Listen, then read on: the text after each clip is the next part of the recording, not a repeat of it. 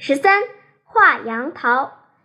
有一次上图画课，老师把两个杨桃摆在讲桌上，要同学们画。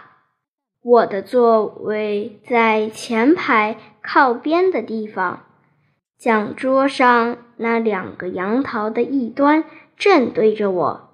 我看到的杨桃根本不像平时看到的那样。而像是五个角的什么东西，我认认真真的看，老老实实的画，自己觉得画的很准确。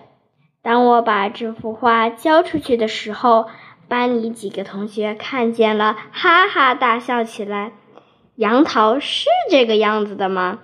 倒不如说是五角星吧。老师看了看这幅画。到我的座位上坐下，审视了一下讲桌上的杨桃，然后回到讲桌前，举起我的那页画纸，问大家：“这幅画画的像不像？不像。它像什么？像五角星。”老师的神情变得严肃了。半晌，他又问道：“画杨桃画成了五角星，好笑吗？”好笑！有几个同学抢着答道，同时发出嘻嘻的笑声。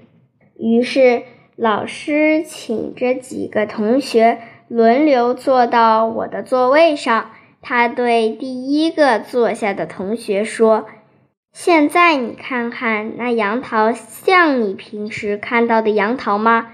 不像。那么像什么呢？像五。”五角星，好，下一个老师让这几个同学回到自己的座位上，然后和颜悦色地说：“大家发现了吗？看的角度不同，杨桃的样子也就不一样。当我们看见别人把杨桃画成五角星的时候，不要忙着发笑，要看看人家是从什么角度看的。”老师的教诲让我终身难忘。